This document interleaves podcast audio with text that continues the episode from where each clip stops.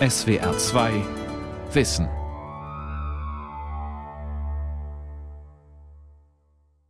Mit der SWR2 Aula und mit dem Thema Was die Welt im Innersten zusammenhält, Religion und Naturwissenschaft Teil 2 am Mikrofon Ralf Kaspari. Hans Küng, emeritierter Philosophieprofessor, Schweizer Theologe, Publizist, einer der bekanntesten Kirchen- und Papstkritiker unter den katholischen Theologen der Zeitgeschichte, Küng feierte vor einigen Tagen seinen 90. Geburtstag. Aus diesem Anlass wiederholen wir einen dreiteiligen Aula-Vortrag, in dem Küng, der Universalgelehrte, fragt, ob sich Erkenntnisse der modernen Naturwissenschaften mit Religion verbinden lassen, wo Gott ins Spiel kommt, ob er überhaupt noch einen Platz hat in dem Modellen der Astrophysik, der Biologie, der Hirnforschung. Heute im zweiten Teil geht es um Erkenntnisse der modernen Biologie, um das Prinzip des Zufalls. Teil 3 kommt dann Ostersonntag. Eine zentrale Frage für uns Menschen heute ist die nach der Entstehung des Lebens. Gerade in dieser Frage hat die Biologie der letzten Jahrzehnte sensationelle Erfolge zu verzeichnen. Derart, dass Darwins Evolutionstheorie heute als geradezu physikalisch begründet und experimentell nachgeprüft angesehen werden darf, nicht nur auf der Ebene der lebendigen Zelle, sondern auf der Ebene der Moleküle. Schon Darwin hatte die Hoffnung geäußert, dass das Prinzip des Lebens eines Tages als Teil oder Folge eines allgemeinen Gesetzes erkannt würde was aber vor wenigen Jahrzehnten ein Traum schien, ist heute Wirklichkeit geworden. Die Molekularbiologie seit der Mitte des 20. Jahrhunderts, so etwas wie eine neue Basis der Biologie, hat dieses Gesetz gefunden. James Watson und Francis Crick erhielten dafür 1962 den Nobelpreis. Dadurch wurde die Biologie ebenso revolutioniert wie wenig früher die Physik durch die Quantenmechanik. Was an Bakterien und Viren erforscht wurde, gilt auch für höhere Organismen und vermutlich für alles Leben auf diesem Planeten.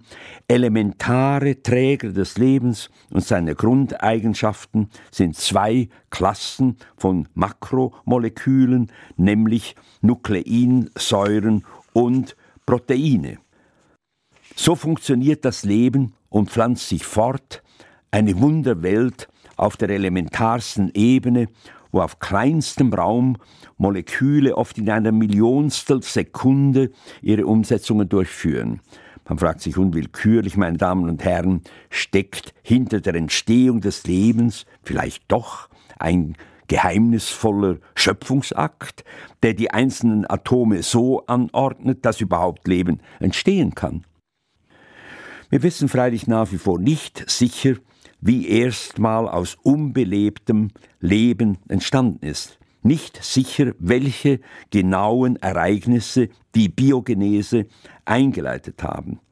Eines freilich wissen wir, wie auch immer man diesen Übergang zum Leben im Einzelnen erklärt, er beruht auf biochemischen Gesetzmäßigkeiten und somit auf der Selbstorganisation der Materie, der Moleküle, und wie sich aus der Urmaterie durch elektrische Entladungen immer komplexere Moleküle und Systeme gebildet haben, so aus Nukleinsäuren und Proteinen das auf Kohlenstoff basierende Leben.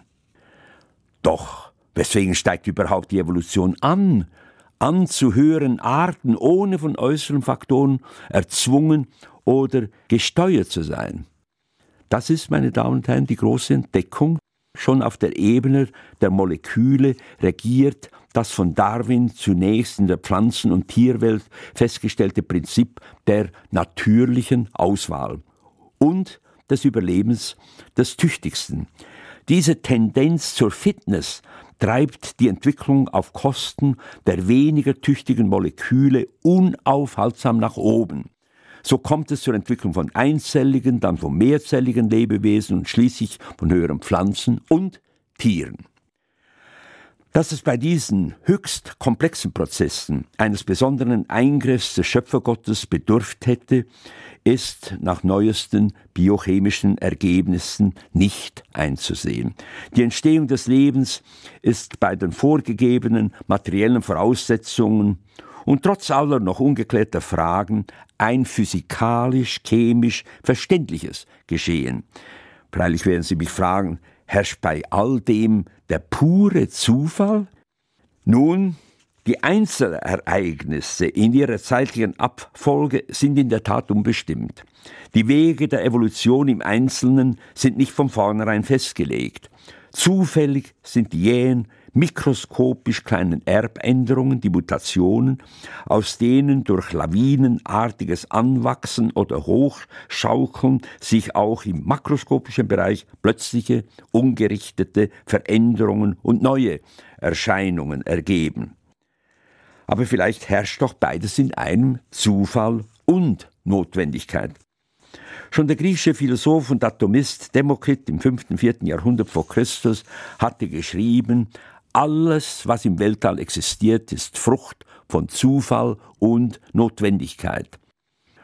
Unter dieses Motto stellt auch der 1976 gestorbene französische Molekularbiologe Jacques Monod, der 1965 den Nobelpreis für die Entdeckung der genetischen Steuerung der Enzym- und Virussynthese erhalten hatte, sein bekanntes Buch Zufall und Notwendigkeit. Doch räumt er dem Zufall entschieden den Vorrang ein, indem er notiert, Zitat, der reine Zufall, nichts als der Zufall, die absolute blinde Freiheit als Grundlage des wunderbaren Gebäudes der Evolution. Nun, zu Recht polemisiert Monod, bekennender Atheist, gegen die Annahme einer von vornherein gegebenen Evolutionskraft oder Energie, die den Aufstieg der Evolution erklären und bis zu einem Punkt Omega führen soll, um so auf den Schöpfergott zurückzuweisen. Diese aus dem Fortschrittsglauben des 19. Jahrhunderts stammende Kraft oder Energie der sogenannten Vitalisten stellt, so Monod, eine animistische Projektion dar, die naturwissenschaftlich ungerechtfertigt ist. Ebenfalls zu Recht polemisiert Monod, ehemaliger Kommunist, gegen eine rein materialistische Biologie, die der ewigen Materie eine unbekannte und unerkennbare Kraft zuschreibt. Auch dies ist nach Monod eine animistische Projektion und ein anthropozentrisches Trugbild, das mit Wissenschaft unvereinbar ist. Aber, meine Damen und Herren, die Frage ist, ob Monod auch zu Recht gegen einen Schöpfergott polemisiert, den er mit seiner Theorie ebenso radikal wie die schöpferische Materie ausschließen will. Diese Frage ist genauer zu untersuchen. Der deutsche Physikochemiker Manfred Eigen, dem 1967 für seine Untersuchungen der Kinetik sehr schneller chemischer Reaktionen der Nobelpreis verliehen worden war, hat in seinem Buch Das Spiel von 1985 die heute weithin von Biologen geteilte Gegenthese zu Monod formuliert, Naturgesetze steuern den Zufall. So programmatisch schon der Untertitel. Oder wie Eigen im Vorwort zur deutschen Ausgabe von Monod schreibt, zitiere, so sehr die individuelle Form ihren Ursprung dem Zufall verdankt, so sehr ist der Prozess der Auslese und Evolution unabwendbare Notwendigkeit, nicht mehr. Also keine geheimnisvolle, inhärente Vitaleigenschaft der Materie, die schließlich auch noch den Gang der Geschichte bestimmen soll. Aber auch nicht weniger, nicht nur Zufall, so eigen. Gott würfelt also, fragt auch der Wiener Biologe Rupert Riedel und antwortet, gewiss. Doch er befolgt auch seine Spielregeln und nur die Spanne zwischen beiden gibt uns Sinn und Freiheit zugleich. Es bleibt also dabei, für die Erklärung der Evolution sind Zufall oder Notwendigkeit, Indetermination oder Determination, ja Materialismus oder Idealismus falsche Alternativen. Doch angenommen, Gott würfle so innerhalb der Regeln, stellt sich doch immer die Grundfrage, würfelt hier überhaupt Gott? Monod steht mit seiner negativen Meinung sicher nicht allein unter den Biologen. Was ist darauf zu antworten? Ich möchte unterscheiden, meine Damen und Herren. Eine unbegründete Annahme ist es, darin würde ich Monod zustimmen, aufgrund des Übergangs von der unbelebten Welt zur Biosphäre und auch aufgrund der molekularen Unbestimmtheit die Existenz Gottes zu postulieren. Dies wäre nur ein unseliger Lückenbüßergott. Darin stimmt auch der Biologe Manfred Eigen, dem Biologen Monod, zu, indem er schreibt, die Entstehung des Lebens, also die Entwicklung vom Makromolekül zum Mikroorganismus, ist nur ein Schritt unter vielen, wie etwa der vom Elementarteilchen zum Atom, vom Atom zum Molekül oder auch der vom Einzeller zum Organverband und schließlich zum Zentralnervensystem des Menschen. Warum sollten wir gerade diesen Schritt vom Molekül zum Einzeller mit größerer Ehrfurcht betrachten als irgendeinen der anderen? Die Molekularbiologie hat dem Jahrhunderte aufrechterhaltenen Schöpfungsmystizismus ein Ende gesetzt, sie hat vollendet, was Galilei begann. So Manfred Eigen.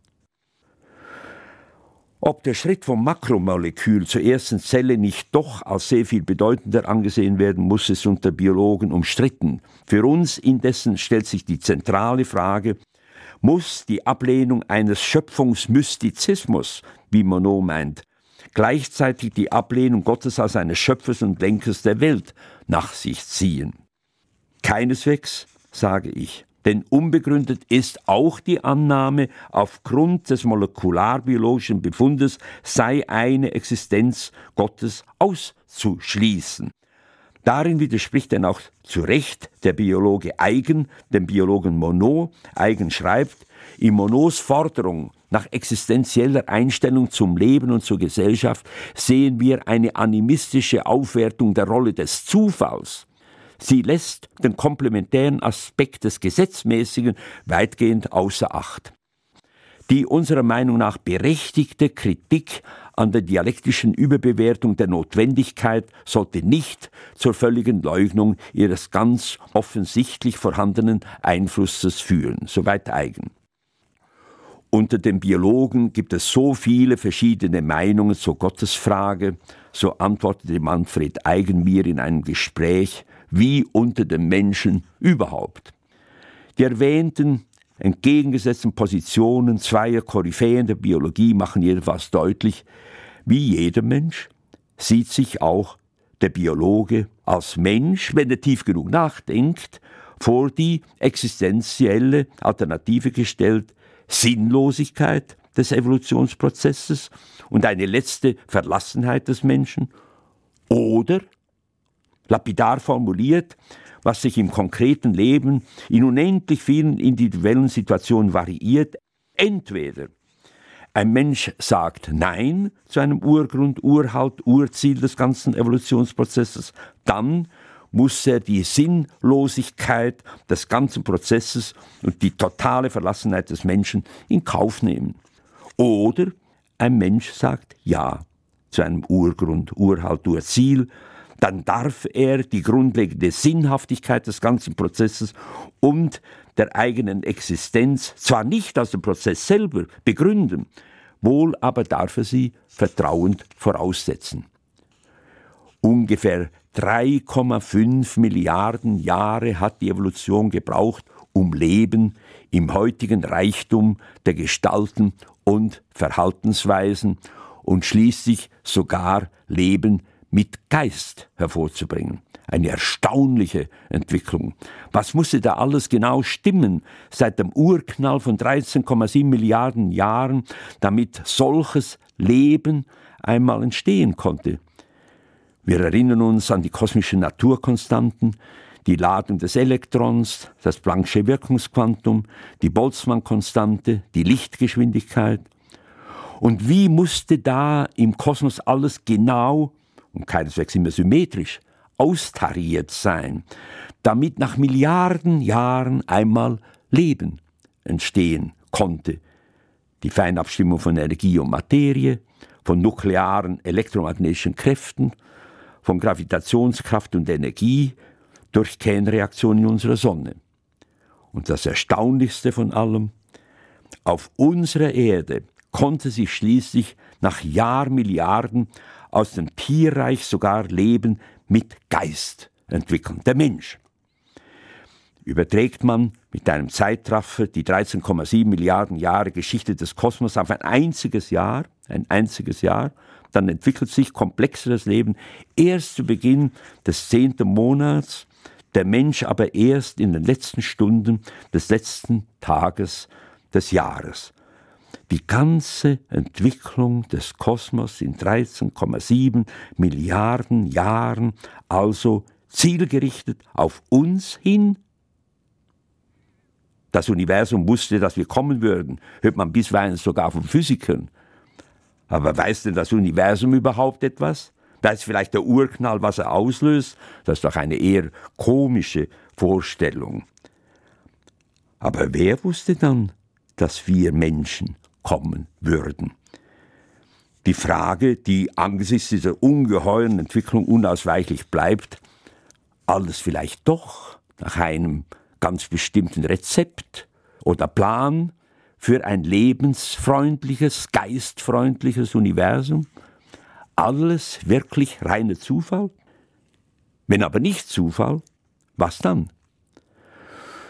Nun, vielleicht könnte eines Tages doch noch ein Genie die mathematische Struktur der physikalischen Grundgesetze entdecken, die ein Leben auf unserem Planeten ermöglichen. Ja, warum nicht?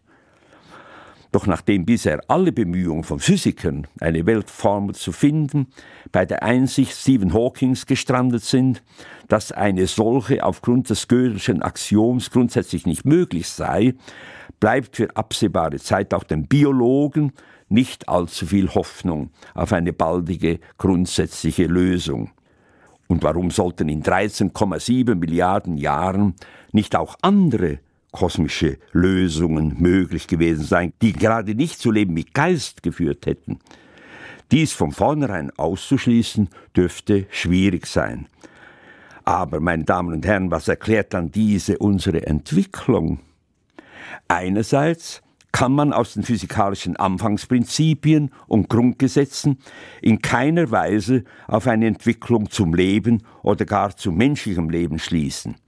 Andererseits Möchte man den Zufall als leeres Erklärungsprinzip lieber ausschließen, da fragen sich manche Physiker und Biologen, ob es da nicht so etwas wie ein Metagesetz hinter all den Feinabstimmungen und Naturgesetzen gäbe, so etwas wie ein Supergesetz über allen Naturgesetzen, welches die Entwicklung durch die 13,7 Milliarden Jahre des Kosmos auf die Entstehung von Leben und schließlich menschlichem Leben hinsteuert. Nein, keine vitalistische Kraft, auch kein von Anfang an gegebenes Bewusstsein der Materie, beides lässt sich nicht beweisen. Erst recht keine Vorsehung eines anthropomorph gedachten Weltenlenkers, der einen detaillierten anthropozentrischen Weltplan ausgearbeitet hätte, was ebenfalls nicht beweisbar ist. Aber was dann? Hier setzen nun nicht wenige Kosmologen, Physiker und Biologen als Metanaturgesetz ein sogenanntes anthropisches Prinzip an, das garantiert, dass die Anfangsbedingungen und Naturkonstanten unseres Universums von vornherein so beschaffen sind, dass schließlich ein Beobachter dieses Prozesses, also Leben mit Intelligenz, entstehen kann. So zuerst vom bedeutenden amerikanischen Physiker Robert Dike 1963 weich formuliert, also nicht entstehen muss, wie 1973 der britische Physiker Brandon Carter im starken Sinn zuspitze, der Kosmos sei von Anfang an darauf ausgerichtet und in seinen Grundkonstanten und Grundgesetzen so beschaffen, dass irgendwann unweigerlich Leben und Intelligenz entstehen mussten. Der australische Physiker Paul Davis will deshalb in der Evolution sogar ausdrücklich einen Plan Gottes erkennen. Dies alles erscheint mir nun doch eine allzu anthropomorphe und anthropozentrische Vorstellung vom Verhältnis des Schöpfers zu seiner Schöpfung zu sein. Es würde ausreichen, das Prinzip im weichen Sinn zu verstehen, dass man im Rückblick erkennt, wie der Kosmos faktisch so ist das Leben und Leben mit Geist möglich wurde. Ein solches Prinzip wäre sicher kein Beweis, dass Gott dem Menschen gewollt hat, wohl aber dürfte es ein Hinweis darauf sein, dass das Ganze des Evolutionsprozesses nicht sinnlos ist, sondern zumindest für den Menschen, der als erstes Wesen zur Reflexion fähig ist, einen Sinn hat. Von daher wäre auch besser verständlich, warum der Mensch und er allein fähig war, mit seiner Vernunft mathematische Formeln zu erarbeiten, um dann festzustellen, dass die Natur selbst in der Sprache der Mathematik verfasst ist, die er langsam, langsam zu entziffern vermag. Jede Abänderung der kosmischen Zahlenwerte hätte ja ein anderes Weltall geliefert, in welchem die Entwicklung von Leben, zumal geistigem Leben, unwahrscheinlich oder gar unmöglich gewesen wäre. Auch der Tübinger Entwicklungsbiologe Alfred Gierer hält die viele Weltentheorien für, wie er sagt, Gedankenkonstruktionen, die hinter die Klarheit moderner Wissenschaft zurückfallen, die mit Keplers Planetenbahn und Galileis Fallgesetzen ihren Anfang nahmen. Da erscheint ihm, wie er sagt, das anthropische Prinzip eines Metanaturgesetzes, die Ordnung des Universums ermöglicht Leben mit Geist, als die bessere Alternative. Doch ob es dafür je eine mathematisch-logische Begründung gibt, dies bleibt auch nach Gierer offen. Wahrscheinlich sei, ich zitiere, dass das anthropische Metanaturgesetz, unterstellen wir seine Geltung, ähnlich wie die bekannten Grundgesetze der Physik, nur an seinen Auswirkungen zu erkennen, eine Letztbegründung hingegen nicht möglich ist. So Gierer. Die Wissenschaft vermag in dieser alle Empirie übersteigenden Frage wohl grundsätzlich keine Letztbegründung zu bieten. Für dieses Rezept einer Genesis dieser Welt ein metaempirisches Gesetz aller Naturgesetze ist, wie gleich zu präzisieren sein wird, die Religion zuständig. Religion vermag den großen Zusammenhang zu erkennen und zu interpretieren, der zwischen den unterschiedlichen Ebenen unserer Welt besteht, den Zusammenhang vom Mikrokosmos mit Elementarteilchen, Atomen, Molekülen, über die verschiedenen Formen des Lebens, Zellen, Organismen, bis zum Makrokosmos der Planeten, Sterne, Galaxien und dem Universum als Ganzen. Naturwissenschaft und Religion, meine Damen und Herren, beide sind eigenständig und eigengesetzlich, doch können sie sich im Rahmen einer holistischen Gesamtsicht aller Dinge ergänzen. Religion kann die Evolution als Schöpfung interpretieren. Umgekehrt, naturwissenschaftliche Erkenntnis kann Schöpfung als evolutiven Prozess konkretisieren. Religion kann so dem Ganzen der Evolution einen Sinn zuschreiben, denn die Naturwissenschaft von der Evolution nicht ablesen, bestenfalls vermuten kann. Man kann in der jüdisch-christlich-muslimischen Tradition auch durchaus von Glauben reden. Glauben freilich nicht verstanden als das Fürwahrhalten all der Lehrsätze, welche die Kirche zum Glauben vorlegt, so eine traditionalistische römisch-katholische Formel. Glaube vielmehr gut biblisch verstanden als Vertrauen. Wie es im Hebräerbrief heißt, Glaube ist ein Feststehen in dem, was man erhofft, ein Überzeugtsein von Dingen, die man nicht sieht. Oder philologisch noch genauer, in jener sich an Luther anschließenden Übersetzung, der Glaube aber ist die Grundlage dessen, was man erhofft und die Gewissheit über Dinge, die man nicht sieht. Unzweideutig wird hier die Wirklichkeit Gottes bezeichnet, wie es im selben Bibeltext heißt, aufgrund des Glaubens erkennen wir, dass die Welt durch Gottes Wort erschaffen worden und so aus Unsichtbarem das Sichtbare entstanden ist. Insofern glaube auch ich, was der gemeinsame Glaube von Juden, Christen und Muslimen ist, an Gott als den Schöpfer Himmels und der Erde. Dies führt indes, meine Damen und Herren, zur grundsätzlichen theologischen Frage, wie kann man sich Gottes Wirken denken? Eine allzu äußerliche, anthropomorphe Vorstellung wäre es zu meinen, Gott als Herr und König kontrolliere oder steuere die Ereignisse, auch die scheinbar zufälligen, sogar die subatomar unbestimmten Abläufe. Wie stünde es denn da um all die Verschwendungen und Sackgassen der Evolution, wie um die ausgestorbenen Arten und die elend umgekommenen Tiere und Menschen, und wie um die unendlichen Leiden und all das Böse in dieser Welt und Weltgeschichte. Darauf hat eine solche Konzeption von einem Herrgott keine Antwort. Für ein neuzeitlich evolutionäres Wirklichkeitsverständnis, bei dem Gott als Geist in der Welt und die Welt in Gott ist, die Transzendenz in Immanenz, ist grundlegend.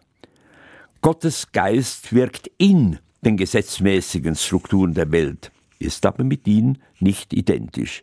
Denn Gott ist reiner Geist und wirkt in der Weltgeschichte fortdauernd nicht in der Weise des Endlichen und Relativen, sondern als das Unendliche im Endlichen, als das Absolute im Relativen.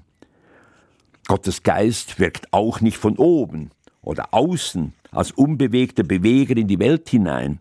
Vielmehr wirkt er als die dynamische, wirklichste Wirklichkeit von innen von innen im ambivalenten Entwicklungsprozess der Welt, den er ermöglicht, durchwaltet, vollendet. Er wirkt nicht erhaben über den Weltprozess, sondern im leidvollen Weltprozess, in, mit und unter den Menschen und Dingen. Er selbst ist Ursprung, Mitte und Ziel des Weltprozesses. Gottes Geist wirkt schließlich nicht nur an einzelnen besonders wichtigen Punkten oder Lücken des Weltprozesses, Vielmehr wirkt er als schöpferischer und vollendender Urhalt im System von Gesetz und Zufall und so als weltimmanent, weltüberlegener Lenker der Welt, allgegenwärtig auch im Zufall und Unfall unter voller Respektierung der Naturgesetze, deren Ursprung er selber ist. Es dürfte damit klar geworden sein, meine Damen und Herren, Welt oder Gott, das ist keine Alternative. Weder die Welt ohne Gott, noch Gott identisch mit der Welt, sondern Gott in der Welt, die Welt in Gott. Gott und Welt, Gott und Mensch also nicht als zwei konkurrierende endliche Kausalitäten nebeneinander, wo die eine gewinnt, was die andere verliert, sondern ineinander. Wenn Gott wirklich der alles umfassende, unendliche geistige Urgrund, Urhalt und Ursinn von Welt und Mensch ist, wird deutlich, dass Gott nichts verliert, wenn der Mensch in seiner Endlichkeit gewinnt, sondern dass Gott gewinnt, wenn der Mensch gewinnt. Es gibt für mich keinen schöner vertonten Hymnus auf Gottes Geist als das Veni Sancte Spiritus, komm Heiliger Geist, den Stephen Langton, Erzbischof von Canterbury, schon 1200 dichtete und der die Wirkung des Geistes Gottes als Licht beschreibt. Ich zitiere zum Schluss nur einige Zeilen. Strahlend Licht, dein seliger Glanz, fülle Geist und Sinne ganz, mache leicht, was sonst zu schwer. Ohne dass du in uns webst, ohne dass du uns belebst, sind die Herzen tot und leer. Wasche, was im Schmutz vergeht, gieße, was zu trocken steht, heile all das Leid der Welt, biege, was zu fest und hart, taue, was zu Eis erstarrt, halte fest, was stürzt und fällt.